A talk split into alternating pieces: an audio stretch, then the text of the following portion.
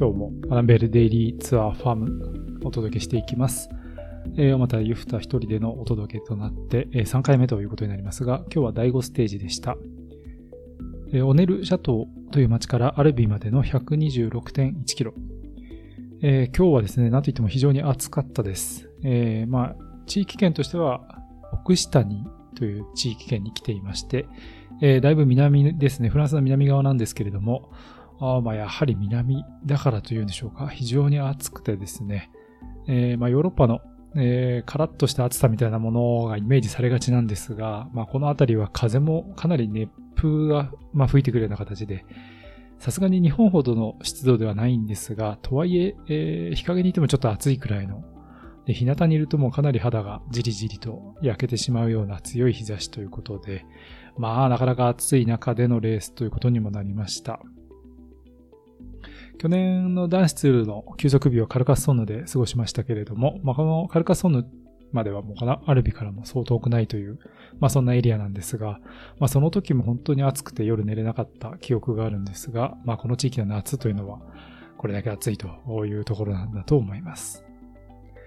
で、まあ選手たちもその暑さに対応しなければいけないと。あ序盤の、ツールファームの序盤戦は結構、えー、気温が低いというか、雨模様だってであったり、風が強かったりだとか、ちょっとこう、半袖だと肌寒いなというような時間帯、えー、なんかもあったんですけれども、まあ今となってはかなり暑くて、えー、というところなんですが、えー、選手たち結構アイスベストの着用が今目立ってますね。まあ、スタート前に、えー、ウォーミングアップですとかして、えー、いう時にアイスベストを着ているんですけれども、えー、チームプレゼンテーションですね、毎日、まあ、サイン台っていうんですかね、もうサインはしないんですけど、まあ、コールアップがあって、えー、集まったお客さんに顔見せをするんですが、その、えー、チームプレゼンの時もアイスベスト着たまま上がってるチームが結構多くてですね、えー、男子の時はあんまりそういう光景見られなかったような気がしたんですけれども、えー、まあ、チームのジャージをね、見てもらう一番の機会であると思うんですけれども、まあいいのかなという気もしますけれども、まあそれだけ暑いということなんでしょう。はい。まあそんなわけで、えー、お届けしていますアランベールデイリーツアーです。えー、男子ツールドフランス3週間をフォトグラファーの辻圭と、えー、私、自転車ライターのまたゆふたとで、えー、お届けをしてまいりました毎日のポッドキャストプログラムです。ツールドフランスファームが始まった今週は、私、もまたゆふたが一人でお届けするポッドキャストプログラムとなります。キャニオンジャパンとあたり前田のクラッカーでおなじみ前田製菓のサポートでお届けをしています。ありがとうございます。番組を継続するために、そして、来年の取材につなげるために、ぜひこの2社をご利用ください。キャニオンと前田製菓の両社から本ポッドキャストリスナー限定のクーポンコードが発行されております。キャニオンは自転車購入時のバイクガードの無料コード、アルペシンやモビスターなど、そしてキャニオンスラムのチームグッズの割引、前田製菓からはウェブショップでご購入いただくとおまけのおやつが3割ほどもついてくるという太っ腹な特典となっております。ポッドキャストの概要欄にリンクがありますので、チェックのほどよろしくお願いいたします。そんなわけで、えー、今日はアルビニの郊外に宿を取りましたので、えー、比較的、えー、レース終了後、プレスルームを出てから、えー、近くに宿に落ち着いたという形で、えー、まあ、このポッドキャストを収録しています。えー、なんですが、え、去年の男子のツールでよく、え、収録をしたような、まあ、チープホテルなので、ちょっと部屋の反響音なんかが、まだいつもとね、違うかなという感じがするかもしれません。えー、まあ結構賑やかな。昨日まではあの廊下で一人で寝ているという、えー、それはそれで寂しいものだったんですが、やはり個室はいいなと思う反面ですね、えー、かなりチープホテルすぎて、だいぶいろいろ周りが騒がしいという感じで、えー、外で結構お酒飲んでる人たちがいっぱいいたりだとか、えー、なかなかドキドキしながら一人で、えー、こんなポッドキャストを撮ってる人間もいるという変わったホテルになっています。さあ、そんな今日の第5ステージなんですが、えー、このスタート前、えー、デイリーツアー、ハッシュタグデイリーツアーで、えー、今日いただいていた質問がありまして、えー、今回、えー、フェニックス・ドゥ・クーニックの頑張りが光っていますと。で、え、この番組キャニオンのプレゼンツということで、あえてですがということで、スポンサー、忖度を入れていただいてありがとうございます。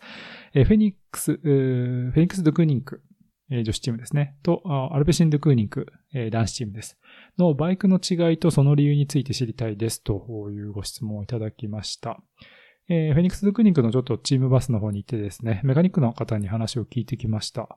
で、えっ、ー、と、フェニックス・ドゥクニックに関してはですね、えー、まあ、キャニオンのバイク、基本的にロードバイクは、エアロードという、まあ、エアロバイクと、えー、アルティメイトという、えー、まあ、クライミングバイクって言っていいんですかね、オールラウンドバイク、2種類あるんですが、えー、フェニックス・ドゥクニックに関しては、選手が希望する1台っていうのを、モデルを基本的にシーズンを通して乗り続けるということになっているそうです。えー、まあ、基本的にはパワー系の、まあ、クラシックレースを走るような、ちょっとこう体、体重もあって筋力もあるような選手はエアロード。で、まあ、クライミング系の選手がアルティメットに乗り分けるという傾向にあるということでした。で、昨日ステージ優勝したカステライン、ヤラカステラインはアルティメットを乗っていて、で、もう一人、このフェニックス・クニック今回のツールメンバーでアルティメット乗ってる選手がいるんですが、それが第3ステージで最後まで、残り160メートルまでですかね、逃げ続けていたジュリー・ファンデベルデ、ファンデフェルデかなはい。えという選手だったということで、え今大会で活躍している選手2名が、まあアルティメットに乗っている選手であるということにもなるということですね。だいぶこの世の中的にはね、えー、特にこの男子の方はですね、アルペシンドクリニックは、ほぼ全員が、よっぽどの山岳ステージ以外はみんなエアロード乗っているというところでしたので、まあ、そういったところでちょっとコントラストもつくかなという気もしますが、ただ、まあ、フェニックス・グニックに関しても、エアロードに乗ってる選手の方が多いというのは、まあ事実としてあるんですけれども、やはり、スプリント、まあ、あの、フィリプセンでのスプリント体制という形で完全に持っていったアルペシンは、まあ、エアロードを使うと。で、マチュー・ファンデルプールに関しては自身のシグネチャーモデルがエアロードですので、まあ、なかなかアルティメットに乗る機会というのはないと思うんですけれども、まあ、そんな中で女子のチームでは、え、2名がアルティメットを使って、かつ、まあ、好成績、目立つ走りを見せているということになっていました。さて、では今日はですね、昨日に続いて、えー、注目の若手選手のインタビューをご紹介したいと思います。スタート前に今日お話を聞いたのは、チーム DSM フィルメニヒのレア・キュリニエという選手です。22歳のフランス人選手。去年からこの DSM で走っていまして、今年ツールドフランスは初出場となりました。4月にベルギーで行われたセミクラシックレースのドワルスドールでウエストフックというレースがあるんですが、ここでチーム DSM は実は1、2、3を達成しています。この時に2位になったのがこのレア・キリニエという選手です。ちなみにこのレース優勝したのは昨年のこのデイリーツールファムでインタビューをしましたファイファー・ジョージー。そして3位にはスプリンターのシャルロット・コール。まあ3人での逃げが決まったというレースだったんですが、えー、そんなレア・キュリニエ、期待の若手選手に話を聞きました。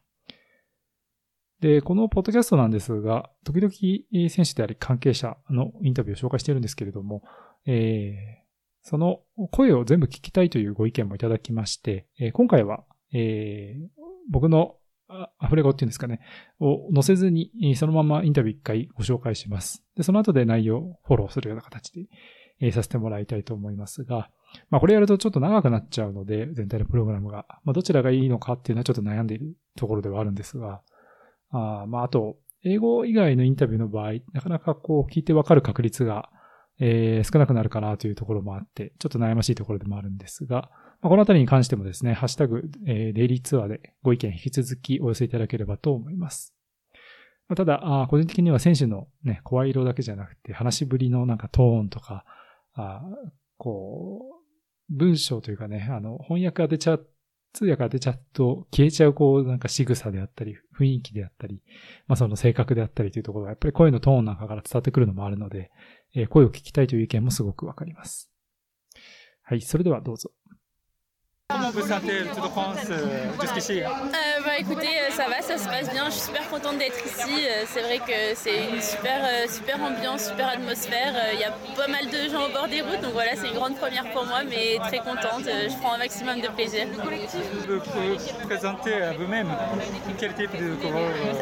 je suis plutôt grimpeuse. Euh, voilà, j'aime bien quand ça monte. Après, je suis quand même aussi bonne rouleuse. Donc voilà, euh, je, on va dire que je suis un peu, un peu sur toutes les cartes. Ah, quel est l'objectif de, cette Tour L'objectif euh, Alors l'objectif, bah, c'est d'emmener Juliette au classement général. Voilà, on espère avoir un podium. Donc voilà, on, donne tout et puis aussi avoir des victoires d'étape avec Charlotte sur certaines arrivées. J'ai senti personnellement l'ambiance de l'équipe est bonne. Mais qu'est-ce que vous en pensez Oui, bah, l'ambiance de l'équipe, c'est sûr qu'elle est bonne. Je pense que c'est super important aussi euh, voilà, euh, d'avoir, euh, d'avoir cette atmosphère-là dans l'équipe. On est toujours positif, même quand on ne gagne pas. Donc voilà, c'est vraiment bien. Bah, quel type de coureuse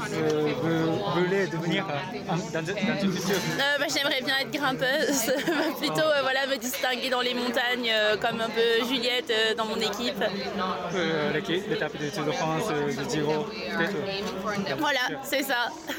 Merci beaucoup, c'est gentil. Pas de soucis, merci à vous.はい、えっ、ー、と、まずは、えー、ここまでのツール・フランスはいかがですかという質問からでした。 え、良い時間を過ごしています。ここに入れてすごく嬉しいです。え本当に雰囲気がすごくて、え少なくない人たちが路上にいます。え私にとっては大きな初参加で、まあ嬉しい。こんなに嬉しいことはあんまりないです。と言ってました。で、あなたの自己紹介をお願いします。どんなタイプの選手なのか教えてください。えー、私は第一にはクライマーですと。え登りのあるコースが好きなんですと言ってました。で、まあ、その後で、え、私はルーラーであるとも言えるかもしれません。えー、まあ、みんなには何でもやと言われていますと言ってましたね。で、このツールフランスでの目標を教えてくださいという質問には、えー、目標はジュリエット・ラブーの総合成績。えー、できれば表彰台を確保したいと思ってますと。そのために全力を尽くしたいですと言っていました。で、その次にはいくつかのステージえ、シャルロットコールでのステージ優勝を狙いますということです。えー、続いては、えー、個人的に女子のチーム DSM の雰囲気がいいと感じてますけれども、いかがですかという質問をしました。えー、まあこれあの、この間、スプリントで勝てなかったシャーロット・コールを、が、フィニッシュ後にね、ちょっとこう涙してたのかな。あそれをあの、ファイファージョージが慰めるというようなシーンがあったらしいんですけれども、まあそういうのも踏まえてのちょっと質問だったんですが、え、彼女の回答は、はい、え、チームの雰囲気はすごくいいです。え私が思うにチーム内にこういった雰囲気があるというのはすごく大切なことだと思います。え私たちは勝てなくても常に前向きなんです。それはすごくいいことです。と言ってました。えー、まあ、将来的にどんな選手になりたいか教えてくださいというのが最後の質問でした。えー、まあ、クライマーになりたいと思っていますと。山岳ステージで目立つような選手になりたくて、えー、うちの自分のチームで言えば、ジュリエット、ラブスみたいな感じですという回答でした。えー、またね、えー、来年以降、まあ、今年もこの後参加変わりますけれども、来年以降のレースなんかでもおそらく名前を見る機会が増えるんじゃないかと思いますので、えー、DSM のレアキュリニエ、ぜひご注目いただければと思います。で、今日の第5ステージなんですが、まあ、平坦基調のスプリントステージかと思われていましたが、えー、なかなかこのツールファーム予想通りにはいきません。えー、一時は10名ほどの逃げが決まりもしたんですけれども、メイン集団が1分以上の差を許さず、えー、残り60キロくらいで吸収でした。えー、その後の山岳で徐々にメイン集団も人数減らしていくというサバイバルレースに結局なって、えー、総合系の選手に絞り込まれた小集団という構図になりました。なかなか大集団でフィニッシュするという展開にならないですね、今年のツール。えー、で、スプリンターに関して言えば、ロレナ・ウィーベスですね。すでにステージ1勝を上げてますけれども、彼女は体調不良でこの日はスタートしませんでした。えー、昨年も後半のステージでリタイアに終わっていて、なかなかツールの感想と縁がないなという感じです。そんな総合系の選手たちがひしめく小集団の中から、キャニオンスラムのリカルダ・バウエルンフェルントが抜け出して、一緒に飛び出したイスラエルのクエラ・ステールスを引き離してステージ優勝ということになりました。えー、昨日に続いてスタイルとしては独走優勝ということになりました。バウエルフェイントなんですが、ラスト20キロ、一人で平均時速44.9キロで走ったそうですね。で、さらにツールファムでの最年少優勝記録というのも打ち立てたということです。23歳ということで、昨年の第1ステージでのロレナ・ウィーベスの記録と、まあ、対、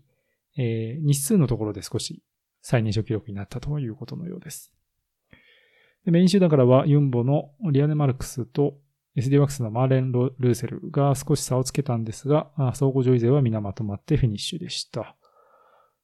ただ、レース中盤でパンクしたデミ・フォレリングですね、総合2位につけていたフォレリングが、チームカーの後ろを使って集団復帰したというかどで、20秒のタイム、ペナルティタイムをもらうということが、レース後に発表されまして、総合7位まで順位を落としています。まあ、総合優勝を争う上での最大のライバル、ファンフルーテンとは、12秒差と逆にリードをつけられることになってしまって一波乱という、まあ、そんなステージになりました。第5ステージです。で、今日は、えー、フィニッシュ地点アルビの街なんですが、えー、空撮映像ではどうでしょうかね、えー、見事な大聖堂が映ったんじゃないかと思います。えー、サントセシル大聖堂ですね。えー、レンガの、レンガ作りのまあ見事な大聖堂なんですが、えー、このアルビの街、えー、絵画が好きな方にとっては、えー、トゥールーズ・ロートレックが暮らした街でもあって、えー、彼の大きな美術館もあるという街でもあります。えー、まあ、パリで活躍したえアンリ・トゥールーズ・ロトレックという、まあ、小柄な画家ではあったんですが、えー、あの、ムーラン・ルージュですとか、まあ、モンマルトル界隈で、えー、ポスターというね、えー、ポスター芸術を、まあ、広めていった、えー、画家でいらっしゃいます。えー、まあ、例に漏れず、たびたび日本で巡回展なんかもね、ありますので、えー、ぜひ見ていただければと思いますけれども、えー、たまにあの彼のそのポスターに自転車が書いたものがあったりなんかもして、えー、まあそういった、あちょっとその1900年代の前半ですかね、えー、フランスのこうちょっと社会的なものを覗ける、そんな作品も多いので、えー、トゥールーズ・ロートレックご紹介しました。で、えー、まあおそらくいろんな放送ですとか、えー、ほとんど触れられることはないと思うんですが、えー、ちょっとアルビの今日のフィニッシュラインに絡めて、えー、ご紹介したエピソードがありました。えー、アルビの今日のフィニッシュライン上ですね、えー、結構木陰のフィニッシュライン、緩い緩斜面の上りでのフィニッシュとなったんですが、あの最後のストレート、えー、実はですね、アルビの地元の方にとってはすごく誇らしい、えー、高校がありました。で、えー、僕は全くそんなこと知らずに、ちょうどその高校の目の前で、えー、写真を撮ろうとしていたんですが、まあ、そこに観戦に来ていた、えー、夫人と、まあ、まあ老婦人とお話をしたんですが、えー、ラ・ペルーズ高校という名前がついていて、まあ、このラ・ラ・ペルーズというのがそもそも、えー、有名な冒険家の名前でですね、日本とも、まあ、関わりがあるような方なんですが、まあ、それはちょっとまた話が違うので、えっ、ー、と、別の機会に譲るとして、え、このラ・ペルーズ高校で哲学の先生をしていたことがある、え、ジャン・ジョレスというですね、社会主義政治家の方がいらしたんですが、えーまあ、彼はですね、フランスで広く愛された政治家だったそうですね。ただ戦、争に反対したために、まあ、当時の愛国者に暗殺されたという、まあ、そういった生涯を送った人なんですけれども、えー、今日でもフランスの閣僚、政治家がこのジョレスの後継者であると自負したがるほどに愛された人物ということです。で、えー、この今日のフィニッシュライン上にあったこのラ・ペルーズ高校の、えー、その入り口の門ですね。まさにまあその目の前を選手たちは通ったんですけれども、そこの門のところで、え彼が、このジョレスが先生をやっていた時期に行った講演があるんですが、えそれが非常にフランス人たちに愛されているんだっていうことも、そのご婦人から、え教わりました。えディスクール・アラ・ジュネッスという、まあ、若者たちへの言葉というような、え、ない、言葉、え、役になるんですかね。えっ、と、僕は全く知らなかったんですけれども、まあ、本にもなっているということです。えー、まあ、非常にあの若い人に向けた、こう、まあ、よく生きるとはというような哲学的な話にもなっていくような、そんな言葉らしいんですが、まあちょっといずれね、チェックしたいなと思いますが、えー、この、えー、ジョレスという方は、あの、リュマニテという、まあフランスの日刊誌があるんですけれども、彼、えー、彼がこの日刊誌を創刊したというところでもあって、で、このリュマニテに結構戦中戦後、多くの知識人がいろんな寄稿をしたことでも知られているという、そんな新聞です。まあ、フランスの思想界の形成に一役買ったと言える、そんな人物でもあるということです。えー、一応大学で哲学を学んだんですが、えー、恥ずかしながら私、ジョレスのことちゃんと知ったのはこれが初めてでした。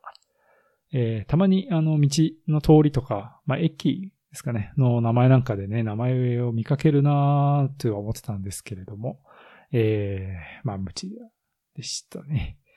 はい。まあそんなわけで、えー、今日はアルビ郊外の安ホテルからお届けをしました。えー、もう一つちょっとヨタ話をさせていただくと、えー、今日は夜ご飯、テイクアウトのピザを食べようと思って、えー、まあ、ピザ屋を探しました。えー、結局なかなか一人だと、あの、フランスのレストランで一人でご飯食べるというのも、ちょっとハードルが高いというか、なかなか気気乗りしない部分もあるので、どうしてもこうテイクアウトとかスーパーで買ってきたものになって、ちょっと装飾というかね、感じになっちゃうんですけれども、今日はね、ピザ屋が探してて、えー、非常にいい名前のピザ屋があったので、えー、完全に名前で選んだんですね。えー、その名前がですね、フラムルージュという、えー、名前でした。まあ、ツール取材、取材中に、え、ピザを頼むには正しい選択だったかなと我ながら思いますけれども、え、まあ、フラムルージュというのは、まあ、赤い炎という意味ですね。あの、赤い三角形が、あの、残り1キロのところで、まあ、ぶら下がっていて、まあ、炎で見えますけれども、あまあ、そんな名前の通りというか、ちゃんと薪でピザを焼いてくれるお店でした。なかなか素敵な、お店とご主人でしたね。で、ここのご主人が、あの、北斎が好きなんだということを言っていてですね、最近、なんです、なんですかね、その北斎のドキュメンタリーの映画を見たと言われました。まあ、富士山の絵がすごく自分は好きなので、映画では波の絵ばっかりだったということでね、結構文句言ってましたけれども、まあ、日本文化を外国の方に教わるっていうこともね、えー、たびたびこういう海外に来てるとあるんですけれども、まあ今日もそんな、えー、出会いもありました。まあそんな時にね、自国のこともちゃんと話せるように、日本のこともよく知らないといけないなという、えー、ことを思いました。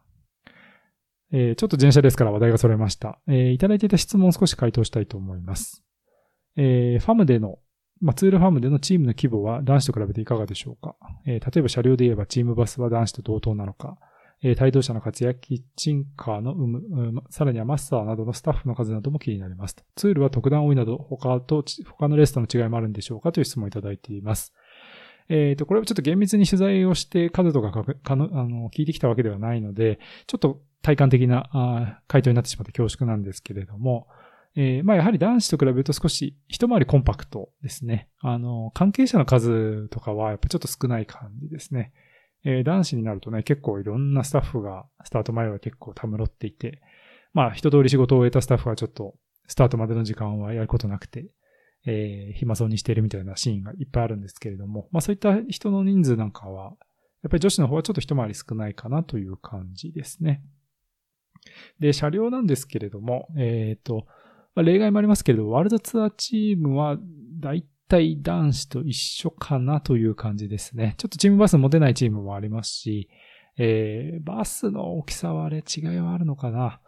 あちょっと、もうバス自体がね、かなり大きい、まあ、ラッピングバスなんで、なんですけど、えっ、ー、と、ちょっと見たところ、えー、男子よりも女子のチームの方があバスが酷使されているというか、古いイメージがありますね。結構いろんな傷が入ってる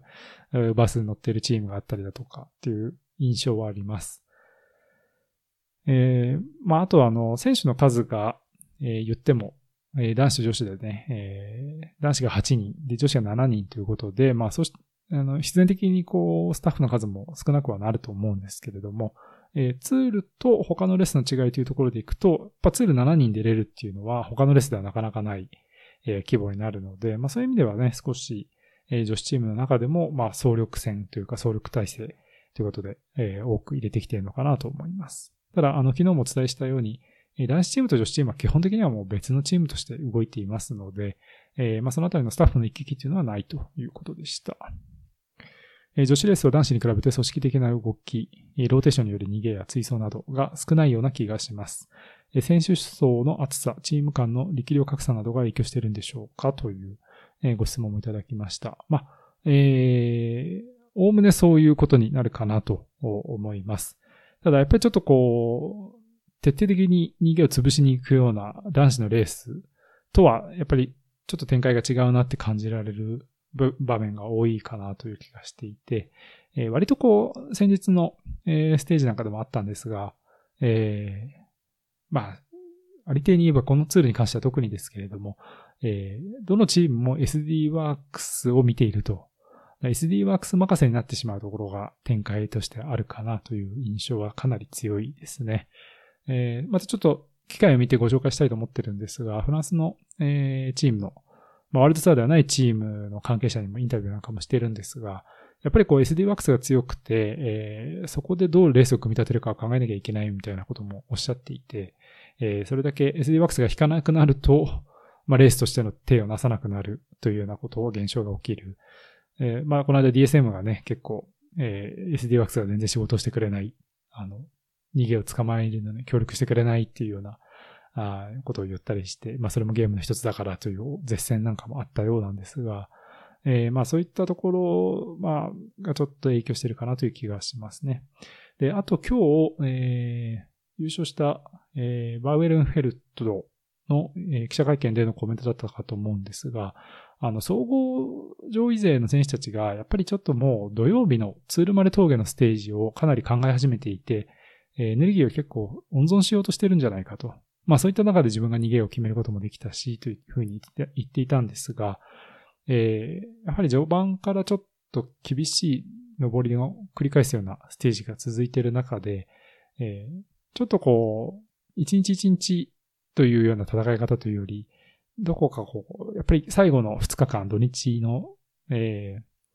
ツールマレ峠、まあ、アスパンとツールマレ峠の長級山岳ステージ、そして翌日の最終日、個人タイムトライアルに向けてというところで、各チームがちょっとエースを温存しておきたいという中で、なかなかこう、意思の統一が取れないような部分は出てきているのかなという気が、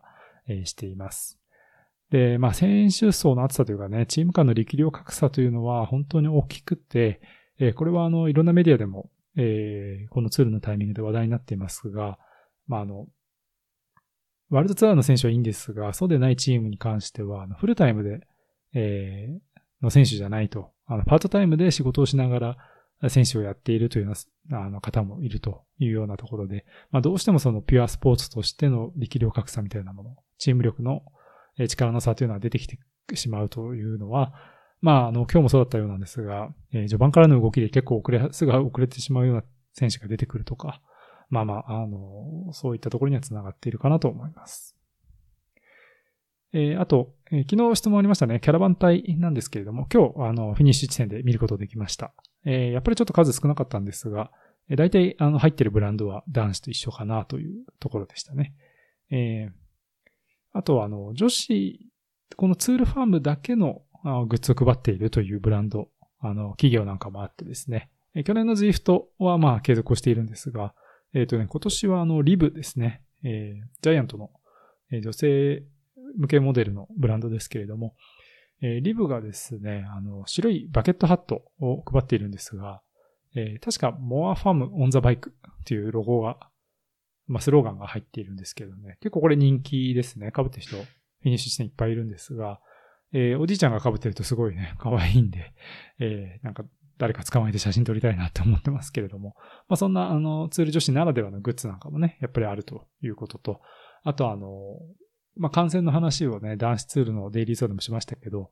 えー、キャラバングッズとかこういうものも含めてですね、感染体験としては、えー、ツールファームもかなり狙い目というかおすすめです。あの、男子ほどやっぱり混雑してないのが逆に感染しやすいかなというのと、えー、行動派の方はですね、うまく車を駆使すれば、結構ストレスなく感染できるなという、何回、一日何回か選手到着見るってことは全然できるかなとというふうにも思います。ただまあ距離がちょっと短いので、まあ、そのあたりがね、うまく調整が必要かなというところです。はい。ということで明日はアルビ、このアルビから、えブラニャックという街まで、え今度こそ平坦ステージということで集団スプリントとなるでしょうか。えブラニャックはあのトゥールーズの郊外の街となっていますね。フランス南部の中心都市でもあります。それではまた明日のデイリーツアーで、えお会いいたしましょう。お相手は自転車ライターの小又ゆふたでした。アルマン。